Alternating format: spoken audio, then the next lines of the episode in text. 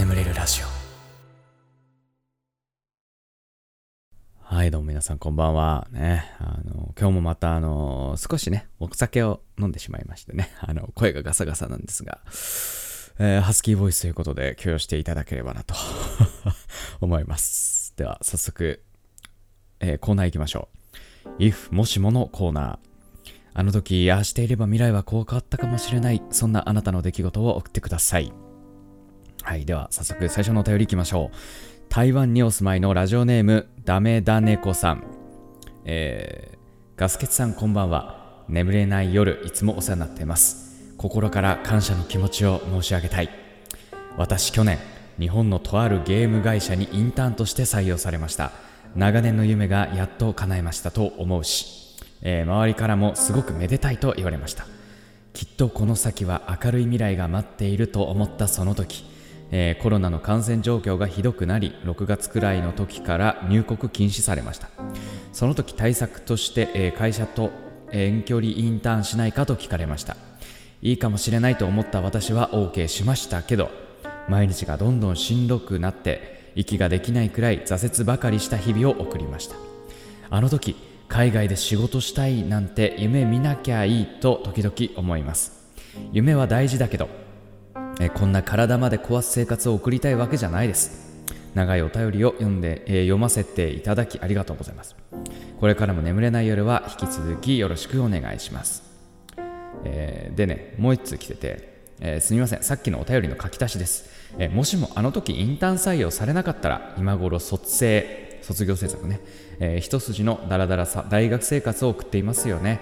コロナ時期入国手続きとかゲーム制作とかめんどくさいあれこれと関係ない人生を楽しんでるやろ。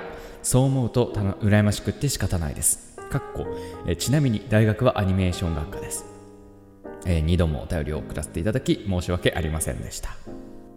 はいありがとうございます。あーそうか。まあでもそうなるよな。なんか先週？先週というかまあ前回のねラジオでもえー韓国の方かな？韓国の方が日本のね美大に行きたくて決まってたけど結局辞めることにして今は国内のね、えー大学に向けて受験勉強しているっていう方がお便りねくれましたけどまあやっぱりそうなっちゃうんだな今はな。どうしても海外からとか海外にとかってなるとねもう今航空業界本当にやばいらしいね。ね なんかねニュースニュースでやってたのも見たし、まあ、知り合いにあの航空業界で働いてる人がいるんでまあちょっと話聞いたんだけどもうなんかなかなか大変らしい。うーん許せないねやっぱねコロナね。前回も言ったけどやっぱコロナあいつは許せないね。なんかイギリスでねワクチンの投与がなんか始まったとかね。おばあちゃんおばあちゃんが今なんかねやってるらしいね初。初投与はおばあちゃん90歳のおばあちゃんが あのワクチンの接種をねしてるみたいな。いやこっからねあのなんとかねあのオリンピックまで間に合ってほしいですね。うーんっていうね。でもあれのどどこなんどこのインターンなんだろう。うーんまあ多分この感じだと長期インターンなのかな。僕長期インターンはね僕行ったことないんだけど短期インターンはね大学時ですごいいろんなところに 行ったんですけどうん。でねその中でね僕もゲーム会社何個か受けててあのフフンエアフフンクスフフンエアフフンクスさんのインターンはめちゃめちゃ楽しかった。俺はそこで ゲームクリエイターになろうって志したのめっちゃ最高だったから超楽しかったしやりがい超あったから。でも実際入ってみたら全然ダメだったっていう。まあインターンだけじゃ分かんないこと多いな。うん。まあそんな。そんなのをねちょっと思い出しました。短期インターンでもすごいね面白かったななんか。フン BS とかも行ったんですよ。テレビ局の。フン BS とか。フ本テレビとか。フ本テレビ。フン BS はフン BS はねもう本当にめっちゃ有名なあのディレクターの人来ててめっちゃ興奮したね。もちろんフンエアフンクスも超有名なディレクター来る来ててうんなんかそのやっぱり成果物をそういう人たちがこう公表してくれるんですよ大体なんか大体その23日かけてなんか作ったものをこうね、実際の現場で働いてるディレクターさんがこう公表してくれたりするんだけど。いやー、懐かしいな。楽しかったな、インターン。また、また行きたいと思うもんね。もう一生行くことないだろうけど。うん。でもあれだね、なんかあのー、海外リスナー意外といるんだね。なんか、あの、日本人が、あの、海外に行って、そうで、海外から日本人が聞いてくれてるっていう、ね、パターンはあるけど、多分、ね、前回送ってくださった韓国の方も韓国の、韓国人の方だよね。うん、いやいやいや、なんか、嬉しいね。グローバル、グローバル化しつつあるのかな はい。ありがとうございました。では次のお便り行きましょう。えー、神奈川県お住まいのラジオネームよいかさん、えー、私は小学5年生の時の初恋についてもしもあの時告白できていたらを考えてしまいます小学5年生の時男子3人女子3人の仲良しグループでよく遊んでいましたそしてその中の1人 S 君に片思いをしていましたその時の私は結構積極的でクラスのほとんどの子は私が S 君を好きなことに気づいていたと思います。みんなと遊ぶ時も S 君は私と私はなんとなくペアみたいな雰囲気がありました。当然私の思いは S 君にもバレていたらしくある時ゆいかと俺らって付き合ってるように見えるのかもなと言われました。その時はびっくりしすぎて「うん」とか言ってごまかしていたのですがその日の夜にえ私は S のことが好きだよと言えばよかったな。本当に付き合えていたかもしれないのにななんて思って少し泣いてしまいました。結局告白もできず S 君とは小6の時にクラスが離れてしまい前のように遊ぶことはなくなりました。しかもその後仲良しグループの一員であった K ちゃんと S 君が両思いという噂を聞いてしまいました。S 君と両思いになれなかった悲しさに加えてケイちゃんには恋愛相談をしていたのに裏切られてしまったような気持ちになってしまいました。その後私は2人と顔を合わせたくないという気持ちもあり中学受験をし中高一貫の女子校に入学。S 君とも K 君あ K ちゃんとも一切会わない生活をしています。え S 君と会話をするどころか男の子と会話をしない生活が4年目に突入してしまい少し焦っています。女子校での生活も楽しいのですが今でもあの時告白できていたら私は今でも S 君と付き合えていたのかななんて考えてしまいます。本当に長々とすみませんでした。もうまずね僕からするともうその小学生で付き合う付き合わないみたいな話になるっていうのが衝撃だけどね。もう僕小学生の時なんてさあのー、マリオ、マリオのゲームのことしか考えてなかったよ。マリオとドラクエのことしか考えてなかった えー、あでもそっか。うん、なるほどな。うん。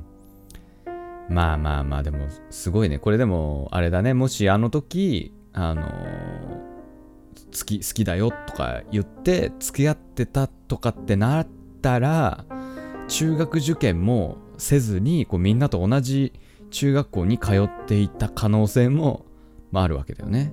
まあ、だいぶこう違う未来になってただろうね。うん。いやでも、きっとね、中高一貫の女子校はいいよ。うん。もう何がいいって多分集中できる、いろんなことに。中学、高校なんて別に恋愛しなくていいんだから、本来。あ僕はあの過激派なんでね。あの 中学、まあ、中学は、中学も別にそういうのも特になく、えー、高校は僕男子校だったんで、あの彼女がいる男たちをこう、バカにしてきたみたいな。もう俺は硬派だからみたいな。俺は硬派だから別に女なんていらねえけどねみたいな、硬派な感じだったんだね、僕は。まあね、まあそそんなこと言い言いつつもね、あの他校の女の子のことすぐ好きになっちゃうみたいな。一瞬で好きになっちゃうみたいな。まあ僕はね、そんな あのえー、学生だったんですけど。まあでも今がね、楽しいんだったら全然いいと思うんだけど、でも、あの時ね、一言言ってたら、まあ全然違う人生だったんだろうね、今頃ね。うん。それこそさ、あの、僕がね、このコーナーの着想元になった、打ち上げ花火下から見るか横から見るかっていうね、映画があるんだけど、なんかこれも、あのまあなんか、なんて言うんだろうな、男の子、主人公の男の子と、あとなんかライバルの男の子がいるんだけど、なんかその男の子が、あのその、二人がね、好きな女の子がいるんだけど、あの水泳の勝負をしようぜ、みたいな。で、俺が勝ったら、俺、あいつに告白するから、とかって言うのよ。で、ただ、その水泳の勝負で、主人公の男の子負けちゃうのよ。ターンの時に足ぶつけちゃって。で、あのあの時、あの、水泳の勝負に勝ってたらどうなるのかみたいなね。なんかそんな感じの話なんですよ。まあ、だからなんか、ああ、このお便り、イフもしも感あるなって、なんかあの、今思いました。はい。ということで、えー、イフもしものコーナーは以上となりまして、眠れるラジオスタートです。ガス欠の眠れるラジオ眠れない皆さんこんばんは。そしておやすみなさい。おやすみ前エンターテインメントガスケツです。このラジオはよく眠くなると言われる僕の声とヒーリング音楽を一緒に聴いていただき、気持ちよく寝落ちしていただこう、そんなコンセプトでお送りしております。今日も聴いていただきありがとうございます。このラジオで眠れた方、明日もぜひこのラジオで寝寝落ちしてみてください。よろしくお願いいたします。なんか、記事でさ、あのーベネッセがね、小学生憧れの人トップ10っていうのを、なんかアンケート取って、取ったらしいんだけど、このさ、ランキングが面白くてさ、1位、かまど炭治郎、かっこ鬼滅の刃。2位、お母さん。3位、胡蝶忍、かっこ鬼滅の刃。4位、先生。5位、お父さん。6位、富岡義勇、かっこ鬼滅の刃。7位、かまどねずこ、かっこ鬼滅の刃。8位、煉獄京十郎、かっこ鬼滅の刃。9位、吾妻善逸、かっこ鬼滅の刃。10位、えと、これなんて言うんだろう、と、時藤無一郎、時藤無一郎、かっこ鬼滅の刃。ほぼ鬼滅の刃のキャラっていう。こ れすごくない？いや、鬼滅すごいね。あー、いやー、なんかほら、あの、それこそね、前あの、ライブ配信やった時に、小学生、小学生のね、ケスナーたちがいろいろコメントしてくれたんだけど、最近の小学生はもう、鬼滅のことばっかり考えてるみたいなこと言ってたんだけど、本当かなってちょっと思ってたんだけど、本当だね、これ。本当だね。ちょっと、面白いなと思って。うーん、いや、なんかさ、ま、例えばなんか、ヒカキンさんとか入りそうじゃん。もう入りません。もう鬼滅です、今年は。すごいね。はい、僕もそろそろやっぱり小学生人気を狙いたいですね、やっぱね。あの よく聞いてくれる小学生ケスナーもいることですし、うん、来年はこのかまど炭治郎を抑え、1位ガスケツ、かっこ眠れるラジオみたいな感じで 入りたいですね。うんいや、僕でもほんとね、鬼滅をまず読まなきゃね、まずね。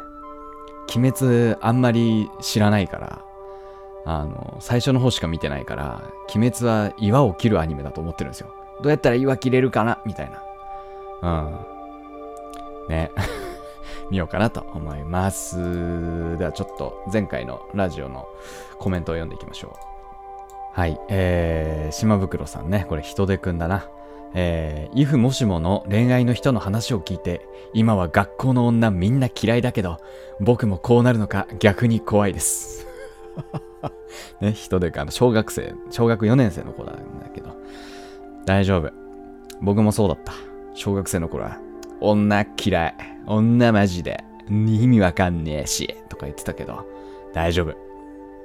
気がついたら、女の子のことを大好きになってるから。気づいたら大好きになってるから大丈夫。うん。ねえ。うん。まあ今だけ今だけきっと。うん。はい。えー、リノさん。前回のラジオで逆ネイルの話がありましたが、あれコーナー化してほしいです。これってネイル？え？ネイルって思うような経験談や例を送ってもらって、ガスケツさんがネイルか逆ネイルか違うかをジャッジするとか、検討お願いします。あ、これ面白いね。あこれなんかでもそれこそあの長期間のコーナーじゃなくてねこう短期の短い期間限定のコーナーとかだったら全然ありだね。うん。あちなみにねあの逆ネイルっていう話をね前しててこれ何かっていうとネイルって女の子大好きだけど男マジで興味ないみたいな。うん。見せられても男としては結構反応に困るみたいな話をしてでもこれって男は男が女の子にこう自慢げに見せびらかしてるけど全然興味ないものの方が多いんじゃないかみたいな。これを逆ネイルと呼ぼうっていうね。なんかそんな感じの トークだったんですけど。これありだね。うん。これは面白いね。ちょっと検討しておきます。ありがとうございます。はい。えー、その他にも、えー、レイさん、えー、マリア幸せ者さん、ミカポンさん、なーちゃんさん、コウキさん、カメポンさん、チョコミントさん、パンさん、えー、マルカノンさん、えー、またあとドルプーくんやね、えー、ゴゴチャさん、とっとこだれ太郎さん、えー、チオンさん、リノさん、クラムボンさん、池町さん、ミセス羊さん、ラー油さん、オロラマイコさん、ピッピジェラートさん、えー、YN さん、羊名さん、匿名さん、岩佐桃さん、コメントありがとうございました。はい、えー、番組ではあなたのお便りをお待ちしております。お便りはですね、すべて概要欄の方にある、えー、お便りのフォームの方から、メールフォームがありますので、そちらの方から送ってください。はい。募集してるコーナーに関してはね、あの、そのメールフォームにすべて書いてあるので、そちらの方をご覧ください。はい。ということで、えー、しばらくヒーリング音楽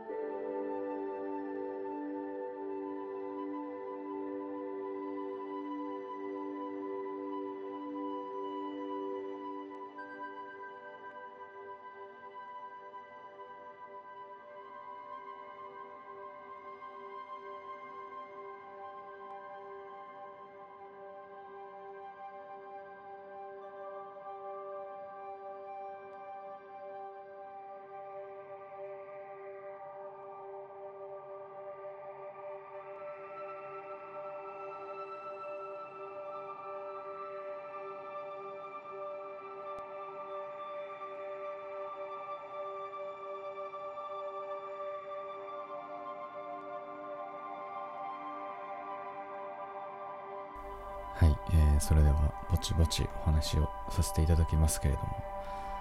あのー以前ねラジオで取り上げたあ TikTok の純也さん覚えてますかね？あのー日本で一番フォロワーを抱えてる人純也さんっていう TikTok の方。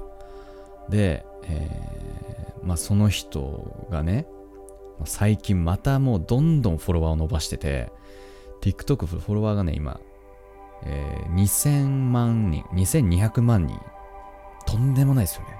2200万人いるんですけどあの最近さ YouTube 始めたんだね彼。うん。ただその YouTube の内容も、まあ、大体の TikToker って YouTube は YouTube 向けの動画を撮りがちなんだけど純也さんはそうじゃなくて TikTok で投稿してるものをこうまとめてるまとめてるだけうんそれをただ YouTube にそのまま乗っけてるだけうんでかつね、えー彼が YouTube を始めたのは大体2ヶ月前ぐらいなんですようん、なんか一回バン食らってんですよねなん。かわかんないけど。だから2ヶ月前に YouTube 始めて、一番再生されてる動画の再生数が4000万回です。やばくないっすか？純也さん、まあどういう動画を上げてるかっていうと、ひたすら自分のことを痛めつける動画なんですよ。自分のなんか足とかになんか硬いものをバーンって当てて、わーとか言って、言ってるだけみたいな。そういう動画をひたすら上げてるんですよ。だからなんかちょっとこう、クレイジージャパニーズみたいな、クレイジーアジアンみたいな感じで、まあ外国でバズってるみたいな。もう、やばくない？でね、あの、YouTube の収益って、大体ね、なんかみんな、1再生あたり0.1円みたいな。まあ、ずっと言われ続けてるんですけど、あのね、全然そんなことないんですよ。もっと高いんですよ。うん。YouTube の収益って。0. 多分ね、3から、0.3から4、多い時0.5ぐらいあるぐらい。な、ほんとその、なんだろう、日によって全然上下するんですけど、うん、僕はそんぐらいなんですよ、大体。まあ、だから、まあ、高くないにせよ、あの、うんうん、ただ4000万っていうのは1本の動画でなんですよね。で、純也さんは視聴回数が、えー、大体、まあ、その純也さんのチャンネル全体のね、再生数がもう6億超えてるんですよ。まあ、だから、低く見積もって再生数、だから単価が1再生あたり0.2円ぐらいだとしても、まあ1億は入ってるんですよね。すごくない？自分を痛めつける動画をアップした結果、外国人にバズり、1億円を稼いだ男なんですよ。いやー、だから本当に人生何起こるか分かんないんだなっていうのと同時にね、これは、海外受けを狙うべきだなと、俺も。何しようかなっていう。でもやっぱりこういうあの、言葉じゃないんですよ、多分。動きとか、表情とか、なんかそういうので、やっぱ、受けなきゃいけないんですよね、きっと。ってなると、やっぱ僕は何をすべきなのかなっていうことなんですよね。僕みたいな、それこそやっぱりラジオとかだと、日本人とか、やっぱ日本語がわかる人は聞いてくれるけど、それ以外の人は聞いてくれない。難しいね、やっぱね。うん。で、それこそね、多分ね、ダチョウ倶楽部とかは海外でバズる可能性全然あるよね。熱湯風呂とかね。うん。熱湯風呂バズりそうだし、なんならね、あの、志村けんのコントは結構バズってましたからね、TikTok で。うん。だからそのあたりに、日本人は、あの、なんか奥ゆかしさみたいなのがね、日本人の美徳とされてるけど、もうそれはもうかなぐり捨てて、もうおそらくこういう、もう動きと表情みたいな、もうみもう初見でも誰でもわかる笑いみたいなのに、行くべき、なんだろうな。